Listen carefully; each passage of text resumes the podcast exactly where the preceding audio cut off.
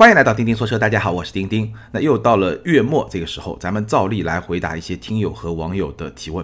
第一个问题，这位网友他说：“钉钉，你是如何来预判一款车的价格走势的？” 哎，这个问题非常有意思，因为很多时候呢，听友也好，网友也好，经常会去问某一款具体的车型，它的价格走势大概会怎么样，什么时候会打折。半年或者一年，这个折扣会到什么样的幅度？到了什么样的幅度，这款车就值得入手了。类似的问题非常多，但是像这位网友那样直接提一个一般性的问题来问，哎，你们是怎么来预判的？这个问题倒真的不是很多。但我想了一下，我觉得这个问题还是可以跟大家来分享一下，因为所谓授人以鱼不如授人以渔，对吧？给大家一些一般性的我们判断的一些依据，可能能够帮助你去判断。毕竟。不是每一款车我都会帮大家去预测一个价格的走势，当然了，我也不算是这方面特别的专家，可能预测也未必特别的准，仅供大家参考。但是呢，从业这么多年，会有自己的一些判断的标准，会有自己的一些想法。而且呢，这个问题确实还是有非常实际的用户价值，因为价格走势就会决定了你什么时候去买这款车最合适嘛，对吧？那我琢磨了一下以后呢，我在预判一款车的价格走势的时候呢，大概会看几个指标。简单来说，可以分成三部分。第一个就是看这个品牌的品牌力，那第二呢就是看这款产品的产品力，第三呢就是去看整个市场相关的一些因素。我简单给大家解释一下，什么是品牌力呢？比如说今年的雷克萨斯，这个品牌力就非常非常的强，对吧？品牌溢价非常高。再比如说去年和前年的奔驰，品牌溢价也很高，或者说从去年开始的丰田和本田。品牌的溢价在主流品牌里面也是比较高的，那这个就是品牌力。不同的品牌在不同的阶段，它会有不同的市场上的这么一种预期，或者说市场用户对它的这种定位。这个时候你其实是能看出来品牌力的高低的，这个是第一个。那第二，产品力就不用说了，咱们很多节目都是在分析一款产品的产品力。第三呢，就市场因素，市场因素可以简单跟大家说一说，比如说供求关系，比如说。一款车的可替代性，或者说一款车的定位、它的价格的策略，以及它历史价格的走势，这些因素都会去决定一款车它未来的价格走势。那说的有点虚，给大家举几个例子来分析一下。比如说汉兰达，汉兰达就是一款长期加价或者至少要长期等车的这么一款车，甚至是临近换代还是保持在一个几乎没有折扣，甚至还要等一段时间才能提车的这么一个状态。那它为什么能够维持一个长期加价的市场状态呢？简单来说，可以从我们刚才分析的框架里面找出几个原因。第一呢，这款车的产品力确实是非常的均衡，尤其是换了 2.0T 以后，整个的无论是车内的空间，整个的车内的这种实用性的表现，包括说整个动力系统的表现，确实是一个产品力非常均衡，而且丰田的可靠性、质量的口碑又比较好，对吧？所以产品力很均衡，这第一。第二呢，这辆车的历史价格的走势一直都非常的稳定。它的保值率又比较高，那这两点呢，其实也是影响了人们对价格的一个预期，而这种预期呢，又实实在在的会影响到它的价格走势。那还有一点很重要的就是供求关系，就是汉兰达的这个 2.0T 发动机啊，产能还是会比较的有限，所以呢，这款车虽然说是长期卖的非常的好，但是你去看它终端销量，最多最多的时候也就一万出头。我们要知道，福特锐界卖的最好的时候也能卖一万五、一万六，其实是比汉兰达更高的。但是汉兰达会更加的持久，这是因为它的产品力、它的历史的价格走势，包括它的供求关系。它的供求关系，二点零 T 发动机它的产量是比较有限的，那始终保持在一个有一点点供不应求的状态，所以价格就比较稳定。还有一个好处呢，就是它的长期销量就会比较稳定，因为永远让市场感觉到有一点点稀缺感嘛。因为这种状态可能是对于一款产品来说比较好的一这么一种市场供求关系的状态。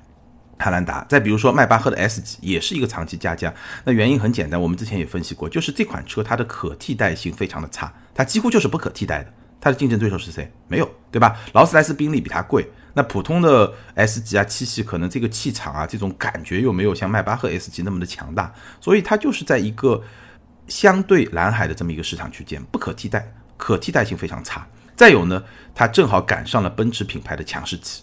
当然，我们这几年可能是习惯了奔驰品牌的强势期，但是我在节目里面也说过，其实这一代 C 级再上一代，上一代的 C 级在最后。快要换代的时候，终端折扣非常非常大，差不多我记得也就十七八万，甚至十六七万都能拿下，所以也不是一直强势。但是呢，最近这几年这一代产品确实是奔驰品牌的强势期，奔驰品牌的强势期叠加到这款产品本身的不可替代性，就造就了迈巴赫 S 级的长期加价。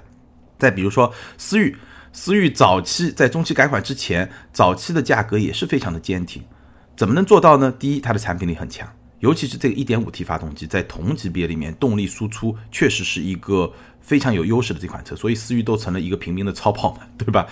再有呢，就是供求关系，还是这个 1.5T 发动机的产能的限制，所以呢，供求关系上好像又处于一个供不应求的状态。那这两个因素共振叠加以后呢，会让大家觉得，哎，这个车在市场上价格非常的坚挺，也是非常的受欢迎。那我们再来预判接下来两款车，昂克赛拉，昂克赛拉新款的昂克赛拉，我觉得短期内的优惠会非常的有限。为什么说新款昂克赛拉短期内的优惠会非常有限呢？这是我的一个预判，因为毕竟这个车上市没有很长的时间。那我预判它在未来的比较短的时间内，三个月、六个月，它的价格的优惠会比较有限。一方面呢，新款昂克赛拉，因为我。之前节目我也说了，我试了这款车。下一期节目咱们就聊新款的昂克赛拉。大家如果对这款车有任何的想法、任何的疑问，都可以在这期节目的评论区留言。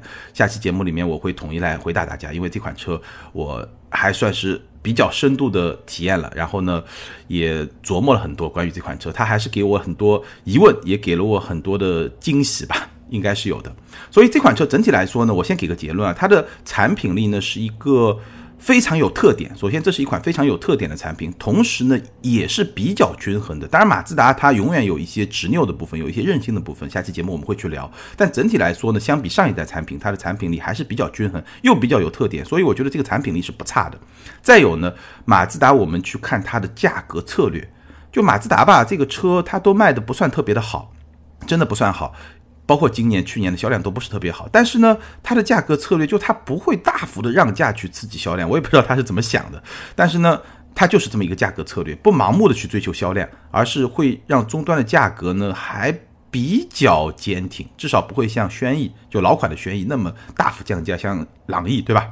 非常大的折扣不会有，所以这个也是我们判断的一个依据。再有呢，从历史价格走势来说，正是因为它有这么一个价格策略，其实哪怕是到现在其实是新老昂克赛拉在一起卖嘛，哪怕是老款的昂克赛拉，现在的优惠，据我所知，也就是一万多的这么一个优惠，其实也是一个还算比较稳定的一个价格。所以从这些方面来看，我觉得昂克赛拉新款昂克赛拉在未来的比较短的时间内优惠是会比较有限的。现在应该是还是没有优惠，在未来的三个月到六个月，即便有优惠，也会非常的有限。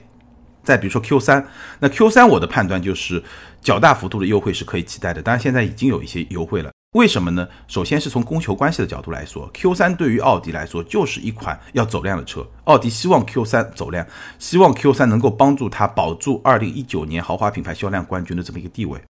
这么一个定位就决定了 Q3 一定是要走量的。那既然要走量，那就不可能是供不应求，肯定是供过于求，对吧？那既然是供过于求，这个价格比较大的幅度的优惠就是可以期待的。再有呢，从它的定位上来说，因为 Q5L 现在终端优惠很大，价格下压。那 Q 三的优惠也会比较大。再有呢，我们看它的历史价格走势，以价换量，这是一个非常常用的这么一个策略。对奥迪这两年来说，所以呢，Q 三就是一个优惠幅度会比较大的车，而昂克赛拉就是一个优惠幅度会比较小的车。这是我的两个预判，大家可以看一看这个预判是不是准确。当然了，咱们做预判嘛，肯定是有对有错，所以经常也会发生一些误判。为什么会发生误判呢？我琢磨了一下，其实最根本的原因是因为咱们的预判很多时候都是基于历史的经验，或者说是基于历史的延长线，就是把过去几年的这种常态，然后画一条延长线，然后来判断未来的状态。那这么一种做法呢，其实是没有办法去观察到一些新的变量的。所以呢，其实有一些误判，比如说。思域早期的价格坚挺，这一点很多测评人，包括我自己在内，其实在最早预测价格的时候都是有误判的。那为什么会有这么一个误判呢？因为我们当时都会觉得新款思域它的造型实在是太夸张了，太运动了。而根据中国市场的历史经验，这么运动、这么夸张的造型其实是不太受欢迎的。卖得好的永远是那种中规中矩的，像朗逸啊，对吧？这种车型会在中国市场卖的比较好，但没有想到。思域卖得很好，那我觉得非常重要的一个原因就是，现在的年轻消费者他们的审美趣味已经发生了改变，而在两年之前或者两年多之前，我们并没有看到这么一种变化，所以这个就是一个新的因素造成了我们的误判。再比如说轩逸，我在聊轩逸的时候说过，这款车很快就会有终端的优惠，而且优惠不会少，对吧？但事实上，至少暂时来看，轩逸的价格终端价格是比较坚挺的。那这也是一个误判。为什么会误判呢？这个因素就在于日产它表达出了非常强烈的去捍卫轩逸这款车价格的这么一种决心，而这个是我们没有注意到的一个新变量。因为日产显然也注意到了我在节目里面多次提到的，就这个品牌吧，车卖的不少，但是呢品牌力不强，整个品牌给人的感觉就是你不打一个非常狠的折扣我就不买。但是日产显然是意识到了这个问题，所以呢在轩逸这款本身产品力还不错的车型上，他们要去捍卫终端的价格，那这一点也是一个新的变量，也是造成了我们的一些误判的一个原因。不过呢。这个毕竟是一个主观的努力，它不像是私域的这个变化，是年轻群体审美趣味的这种变化，而这种变化是一个大的潮流，一个背景式的因素，不是以人的意志为转移的。而轩逸的这个变化呢，其实更多的是代表了东风日产它的一种市场策略、市场的一种决心。那这个主观的决心能不能最后落地，或者说能不能百分之一百的落地呢？我觉得还不太好说，我是一个比较谨慎的这么一个态度。我觉得短期之内你是做得到的，但中长期不好说，因为毕竟天籁，尤其是二点零自然吸气这款天籁，走量的天籁，它的价格还是在往下走。天籁一旦往下走，轩逸能撑多久就非常非常难说了。好，无论如何呢，我还是会持续的帮大家去做一些分析，当然也不怕打脸，有时候就是会打脸。那希望呢，我今天聊到的这些因素呢，如果你自己去判断一款车的价格走势，也能够大概有一个判断，那咱们也可以不断的去交流。好，这是第一个问题。第二个问题呢？这位听友他说家里想添置一辆二十五万左右的 SUV，看中了进口大众途观和英菲尼迪的 QX 五零，十分的纠结。有空想请帮忙分析一下优劣。那实话实说呢，这两款车我都没有开过，所以呢，只能根据我了解到的一些信息呢，帮你云评测一下，简单的分析一下吧。这两款车它具体的行情呢，我也不是特别的了解，但是大概呢，我看了一下。呃，如果是二十五万左右的预算呢，QX 应该只能买到入门款，官价是三十三万三千八，但是终端会到二十五万左右吗？我觉得可能还是会稍微高一点吧。那如果是途观的话呢，应该是可以买到三三零 TSI 的版本，也就是低功率版本的二点零 T，官价是有两款，二十九万八千八或者三十一万五千八。好，那差不多就是一个这么一个档位，你可以买到。那如果从这两个就是 QX 五零的入门款和途观的三三零 TSI 这几款车来比的话呢，简单的分析一下，QX 五零的优势是什么？首先，这是一辆中型 SUV，而进口的途观因为没有加长，它其实是一辆紧凑型的 SUV，所以在级别上 QX 五零是更高的。第二，QX 五零是一个二点零 T 二百四十五马力的发动机，而途观的三三零 TSI 是一个一百八十马力的这么一个发动机。对吧？这个动力水平上，QX 五零还是有一个比较明显的优势的。再者，英菲尼迪再怎么说，它也是一个豪华品牌，就算是一个 二线豪华品牌，它毕竟也是一个豪华品牌，所以，呃，还是会不太一样。那途观的优势呢，大概有几个。第一个呢，它是一个进口车，对吧？那第二呢，它是四驱。我刚才说的三三零 TSI 是四驱，那 QX 五零的入门款是前驱。再有呢，途观的配置确实会比 QX 五零更高。所以呢，整体上来说算是各有优劣，但是我个人的建议呢，我是会推荐 QX 五零，几个原因啊。第一呢，因为 QX 五零是对于英菲尼迪来说是一款走量的车，所以它的终端折扣还是比较的明显，性价比也是比较高的。这就是我们刚才分析的，QX 五零对英菲尼迪是一个走量车，而进口的途观对于大众来说就是一个聊胜于无，对吧？能卖多少算多少，其实它不是太有所谓，因为。大众嘛，主要还是卖国产车，不是卖进口车，对吧？所以呢，QX 五零它从终端折扣来说呢，它的性价比我觉得会比进口的途观会更高，这是第一个原因。那第二个原因呢，其实我觉得在这个价位上买进口车的意义真的不大。其实现在国产车的质量啊，各方面真的不差，所以在这个价位上，二十来万的这么一个价位去买一辆进口车，我觉得你为进口这个因素承担的这个成本是有点高的。因为进口途观这么一款紧凑型的 SUV，可替代的车型实在是太多太多了。那今天如果跟 QX 五零去比，你想一想，豪华品牌对主流品牌还高一个级别，动力也高一个级别，那就算配置稍微差一点，反正对我来说，我觉得 QX 五零会更加有吸引力一点，供你参考吧。好，下一个问题，这位听友他说，我和老婆一年呢挣十五万，爸妈大概十二万，开支呢大概是六万，可以买什么级别的车？不用爸妈的钱来买车的话。那我看了一下，就是我不知道你的这个开支六万是指你跟你老婆两个人的开支六万，还是爸妈加在一块儿开支六万？那就算是你们两个人的开支六万嘛。其实爸妈收入十二万，跟你这个购车预算没有关系。只不过如果你们收入十五万，爸妈收入十二万，那传递出来一个很清楚的信息，就是说爸妈这个自给自足应该是没有问题，对吧？可能暂时没有养老的问题。好，那我们怎么来分析呢？我先来跟你分析一下，就是说养车的成本有多高。哎，这个问题，然后我们再回头来看，因为养车的成本这么高，那根据你的收入，你大概能养什么样的车？我觉得这个问题还是比较有代表性的。大概来说呢，养一辆车的成本，我粗略的计算一下，大体相当于车价的百分之十五到百分之二十。但这是有一些预设条件的，比如说你每年跑的里程数大概是一个平均里程数，可能在一万五到两万公里。然后呢，你所在的城市停车费不是特别的贵，不像北京、上海的市中心那种停车费超级贵，那那那是会超过这个预算。再有呢，你不是经常跑高速，你不是说一直在跑高速，会有很多高速公路的费用。那在这些预设的前提下呢，一辆车一年的养车成本大体相当于车价的百分之十五到百分之二十。当然，其实不同的用户可能差别也会比较大。比如说你的里程数，对吧？我刚才说的平均里程数可能一万五到两万，可能你特别多或者特别少。再比如说呢，维修，因为我刚才说的可能是在新车的状态，没有什么维修的成本，只是正常的保养的成本，对吧？没有维修的成本，或者说维修还在质保期内，那这个时候就没有成本。那如果说车使用年限比较长，有一些维修的成本，那它也会更高。再比如说停车费，我刚才也说了，不能是在北京、上海这种停车费超级贵的城市，那也会超出一些预算。但无论如何呢，基本上也不会超过百分之十五到百分之二十五，很难再更低。因为像保险啊，包括说停车费啊，这些都是固定的，对吧？那有些变化的，无非就是油费啊，这个保养的费用啊，所以呢，也不会太低，低于百分之十五的可能性不大，但也不会太高，因为就像我说的，对吧？这个。保险啊，停车费这些是固定的，那变化的这些因素呢，也只占了整个用车成本的一部分，所以呢，也很难会超过百分之二十五。所以你基本上可以通过这么一个养车用车的成本来反推，哎，你可以买什么样的车？那在你说的这个案例里面呢，呃，假设你和你老婆挣的十五万，这是你们挣的，对吧？假设你的开支六万，就是你们两个人的开支，那你们这个小家庭的每年的结余就九万块钱。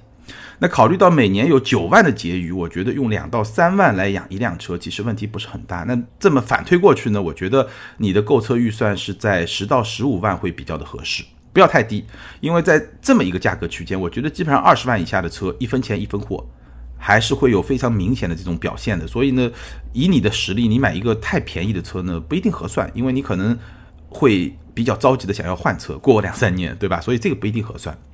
那是不是要往上走呢？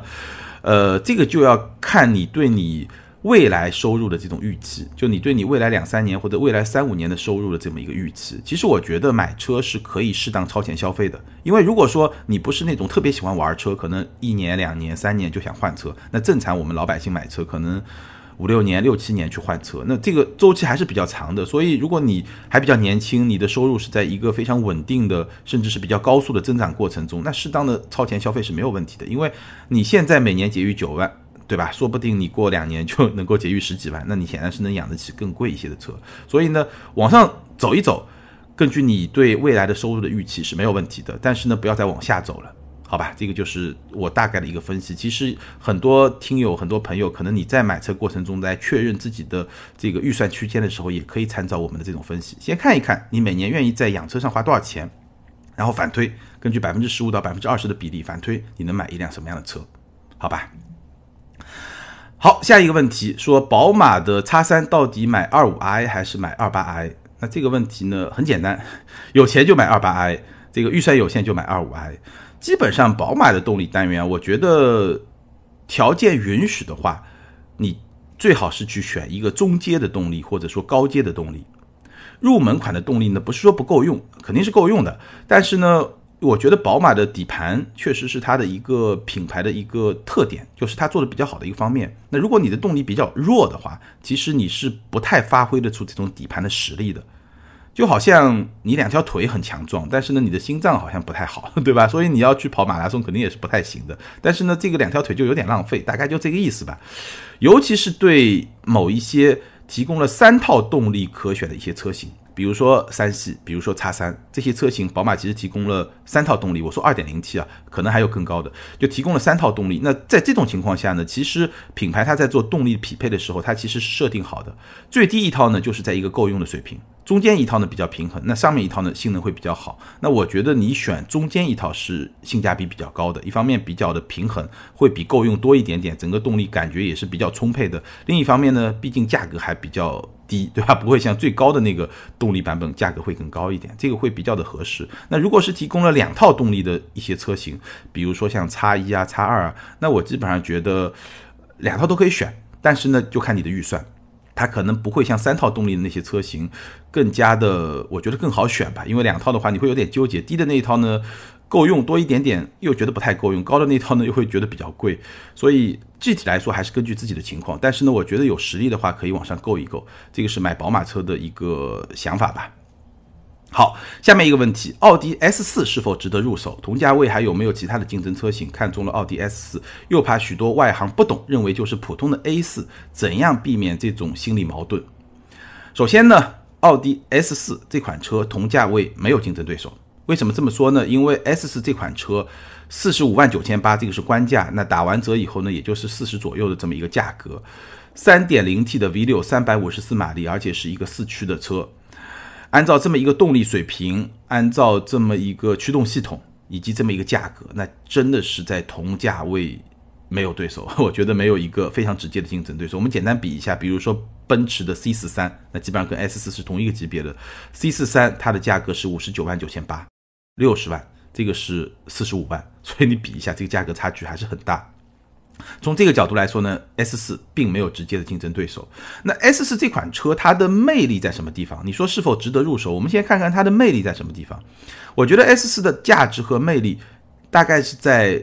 这么几方面，首先它是一个六缸发动机，六缸发动机未来会越来越少，所以呢，这个现在买还有对吧？也许过几年就没有了。这个六缸机，这个是很大的魅力，四点七秒破百，这个性能也是相当不错的。而且呢，它会给你一些性能车的体验。我说的性能车的体验，除了加速、除了动力之外，还包括比如说动力的响应性，它的动力响应是非常好的，包括说声浪，包括说一些操控的乐趣，这个都是性能车可以给你的体验。所以从这些。点结合在一块儿来说，我觉得 S 四还是值得入手的。从这个角度来看，还是值得入手的。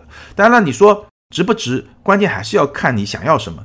如果你就是看中一个外观，那我觉得不值，对吧？因为现在中国车市的一个非常有特色的地方就是什么呢？就是运动外观的泛滥。你就是一个一百多马力的车，它同样可以给你一个非常非常运动的外观。所以你怎么说呢？三百五十四马力真的一半。一百七十多马力的车也有一个很运动的外观，所以你会觉得，如果你只看重外观的话，我觉得这个车就意义不大。那如果你是内在外观都看重的话，那我觉得这个车就比较有意义了。内在我们刚才已经说了，性能对吧？操控这些方面不用说了。那外观这个问题，你说很多外行一看就是一个普通 A 四，怎么来避免这种心理矛盾呢？我觉得也别跟自己的心理去纠结。对我也不告诉你这个，你看上了它的内在就不要在乎它的外在，我觉得这个都扯淡。看上内在当然在乎外在，买一个性能车怎么可以没有外在呢？那我给你的建议是什么呢？就是在预算可控的范围之内，稍微的改一改外观，让它显得更加的动感。那其实这种稍微的改动，预算肯定也是可控的，对吧？这个是没有问题的。因为呢，其实大部分普通 A 四的用户他是不会去改的，对吧？那你要强调一下自己是一个 S 四，其实我觉得在排气啊，或者说在这个运动套件啊。一些小的地方做一些改动，你只要这个设计方案足够的有趣，我觉得就会比较有意思。当然，你可以参考一些官方的，比如说 R S 四的涂装啊，或者说一些套装啊，一些设计的方案可以参考一下。只要改的还比较的自然，比较的真实，那我觉得一方面能提高这辆车的可视化的这么一个效果，看上去更加的有逼格，而且呢，也会跟普通款的 A 四呢拉开一个非常明显的这么一个差距。这是我的一个建议，你可以参考一下。好，最后一个问题，说买了新能源车还要不要拍汽车车牌？哎，这个问题其实我觉得可以跟大家分享一下我的想法，很有意思，而且很有参考价值。首先呢，我建议你要去研究你所在城市的车牌的规则，当然这个问题肯定是针对那些有车牌限制的一些城市。首先你要去研究规则，因为不同城市的规则不一样，它最后的操作的办法就会不一样。那比如说是在上海。上海的规则是什么呢？上海的规则呢？新能源车是跟车不跟人，也就是说，新能源车牌它虽然是免费送给你的，但是它是跟这辆车的，它不是跟你人的。至少按照现在的规则，你这辆车卖掉的时候，这个牌是要退掉的。那当然了，现在还是免费发放牌照，所以你新能源车换新能源车的话，你还是可以继续申请这个牌照，这个没有问题，对吧？新能源车是跟车不跟人，而汽油车的车牌呢是跟人不跟车，也就是你换了车了以后，这个车牌是可以保留的。那根据上海的规则呢，汽油车的车牌之间是不能进行交易的，就不能我卖给你或者你卖给我不行。但是呢，如果你不想要这块车牌，你可以退给拍牌的机构，根据你退牌时当月的这个车牌拍卖的价格，然后你退给他，这个是可以的。好，那这个就是上海的规则。研究了规则以后，你再做出决策。那如果你是生活在上海，你现在买了一辆新能源车，有了一块新能源车牌，这个时候要不要买汽油车牌呢？当然要买，当然要拍牌。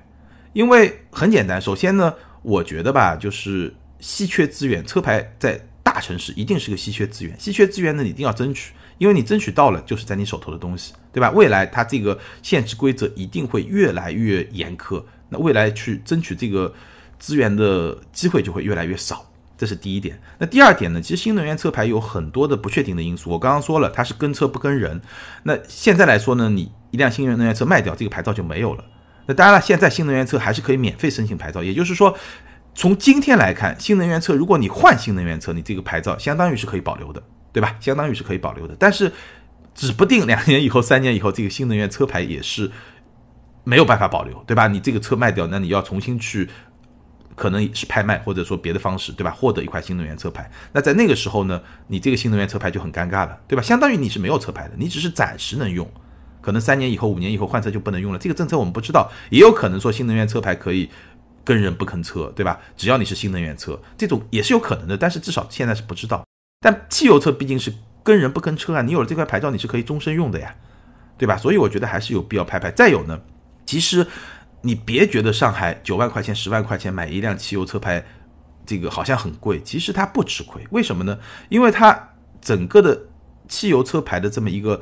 牌照的价格，它是在逐渐的上升的一个过程中，它是缓慢上升，每年可能有百分之三、百分之四，而且你可以随时卖给这个拍牌机构，也就是说，你就把它当一个理财产品来买。你现在买了，至少能保值吧？我们不说能增值，对吧？至少能保值，这个是没有问题的。那相当于说，你借了一笔钱给这个拍拍机构，或者说给政府去发展交通，这笔钱你只是借给他，你不是给他，你只是借给他，这个概念是不一样的，你随时可以拿回来。那。你只要把这十万块钱借给他，你就可以换来一个在上海的道路上随意通行的这么一个权利，那你是不是觉得很值呢？对吧？所以我觉得，就是你首先去研究你当地城市的一些规则是怎么样的，然后呢，来做出一个判断。大部分城市，我觉得跟上海其实是大同小异的。你即便是拿了一块免费的车牌，我建议你有机会还是去拍一块汽油车牌，就一块可以跟着你走的这么一块车牌，这会更加的合适。好，以上就是今天问答节目的全部内容。那关于这些问题，你有什么样的看法？欢迎在评论区留言，或者你有什么样的问题，也可以在咱们的评论区提问，都没有问题。好，还是那句老话，留言和评论永远都是对主播最大的支持。好，咱们来看上一期节目的听友留言。上一期节目咱们聊的是广州车展，ID 是一个勇敢的围观者。这位听友他说，关于迈巴赫的 GLS，我之前也看到了奔驰官方的宣传材料，那个白色的内饰，那个座椅真是太吸引人了。官方的视频广告里面车子一面未露，讲的全是境界。或许这个级别的消费者买的是境界了吧？这点又回到钉钉之前提到的，车子也在卖认同感。说真的，真是喜欢这款车，就是距离有些太遥远。尽管我很认同。这位听友说的很好，其实所有的豪华品牌，我始终觉得它确实是在卖产品，但与此同时，它也是在卖品牌。我记得知乎上曾经提过一个问题，说哪个豪华品牌的性价比最高？其实这个问题也不是说不对啊，但是呢，我觉得这里所谓的性价比是相对而言的，就是豪华品牌跟豪华品牌比谁的性价比更高，这个是可以比的。但是如果把豪华品牌放到所有的车里面来比，那我觉得豪华品牌比性价比就是扯淡。豪华品牌它本来比的就是品牌溢价。什么叫品牌溢价呢？就是同样十块钱的成本，我能卖出二十块钱，你只能卖出十五块钱，那我就比你牛逼。我看到一个数字啊，就是茅台，茅台是一个白酒领域的豪华品牌，对吧？两千块钱左右吧，好像现在一瓶。那你知道茅台的成本是多少吗？一瓶茅台酒的成本是多少吗？我看到一个数字啊，好像是从财报里面可以算出来，上市公司嘛，很容易算。一瓶茅台酒的成本八十五块钱。八十五块钱一瓶茅台酒卖两千块钱，你觉得市场终端有人觉得它贵吗？有人觉得它不良心吗？有人觉得它暴利吗？没有啊，这个就是豪华品牌啊，这个就是品牌力啊，大家愿意为这个品牌去买单，而且呢心甘情愿的去买单，还抢着去买，这个就是品牌应该追求的状态，就是豪华品牌应该追求的状态，追求品牌的溢价。所以你说豪华品牌讲性价比。同样是豪华品牌之间可以比，但是你跟普通品牌去比，其实不是特别的合理，对吧？因为我们在消费豪华品牌的时候，很多时候消费的是这种心情，消费的是这种认同，消费的是一些精神层面的东西。但我这么说呢，有些听友可能觉得，哎，好像还是要讲究性价比，还是要更实在，对吧？所以我觉得其实这两个说法不矛盾，看你怎么去想，你从哪个维度去想。你如果是从去分析这个产品的这个成本结构啊，从它的品牌定位啊，从你在消费的时候的这种心理啊、这种状态啊、这种感受去说，那我觉得豪华品牌它主要卖的还是品牌。当然，汽车产品比较复杂，它可能不像某一些日常消费品，对吧？像某一些酒啊这些东西，可能品牌的因素会更大。汽车还是有一些产品的实实在在的底层的东西在里面，但是呢，品牌因素还是很重要的。就像你刚才说的，这种认同感还是很重要的。好，下一位听友。村长不村，他说以前的媒体都要待个一两天才会恋恋不舍的离开，现在的广州车展半天就已经逛得差不多了，与二百八十期节目内容交相呼应，可能车企的心态越来越保守了吧？我觉得这个看我们怎么来说。从硬币的一面来说，你觉得它越来越保守了；从硬币的另外一面来说，我觉得可能也是它越来越务实了，大概也可以这么去说吧。总的来说，我觉得今年的广州车展其实值得看的车还是有的。我说的。平静，更多的是说展馆它现场的这种氛围。当然，有些重量级的车，我相信可能在事先爆出来会来，后来又没来，那应该也是车厂更去注重控制这个节奏，因为上新车太快吧，整个市场不一定消化得了、接受得了，更稳健一点，这个是很多车厂现在在选择的这么一种策略。好，感谢所有听友的留言，也欢迎这两位听友把你们的联系方式通过个人微信号全拼的钉钉小马甲留给我，你们将获得的是由途虎养车网赞助的美孚一号经典系列小保养体验券，价值四百五十元。那还是要再提醒大家一下，获奖用户一定要去看咱们每期节目的简介，在上面我详细的告诉了你怎么样来兑奖。好，更多精彩内容欢迎关注我们的微信订阅号钉钉说车，在那里你可以看到我们更多的视频节目，你也可以通过新浪微博钉钉说车钉钉来跟我进行互动。感谢大家的支持和陪伴，咱们今天就聊到这儿，拜拜。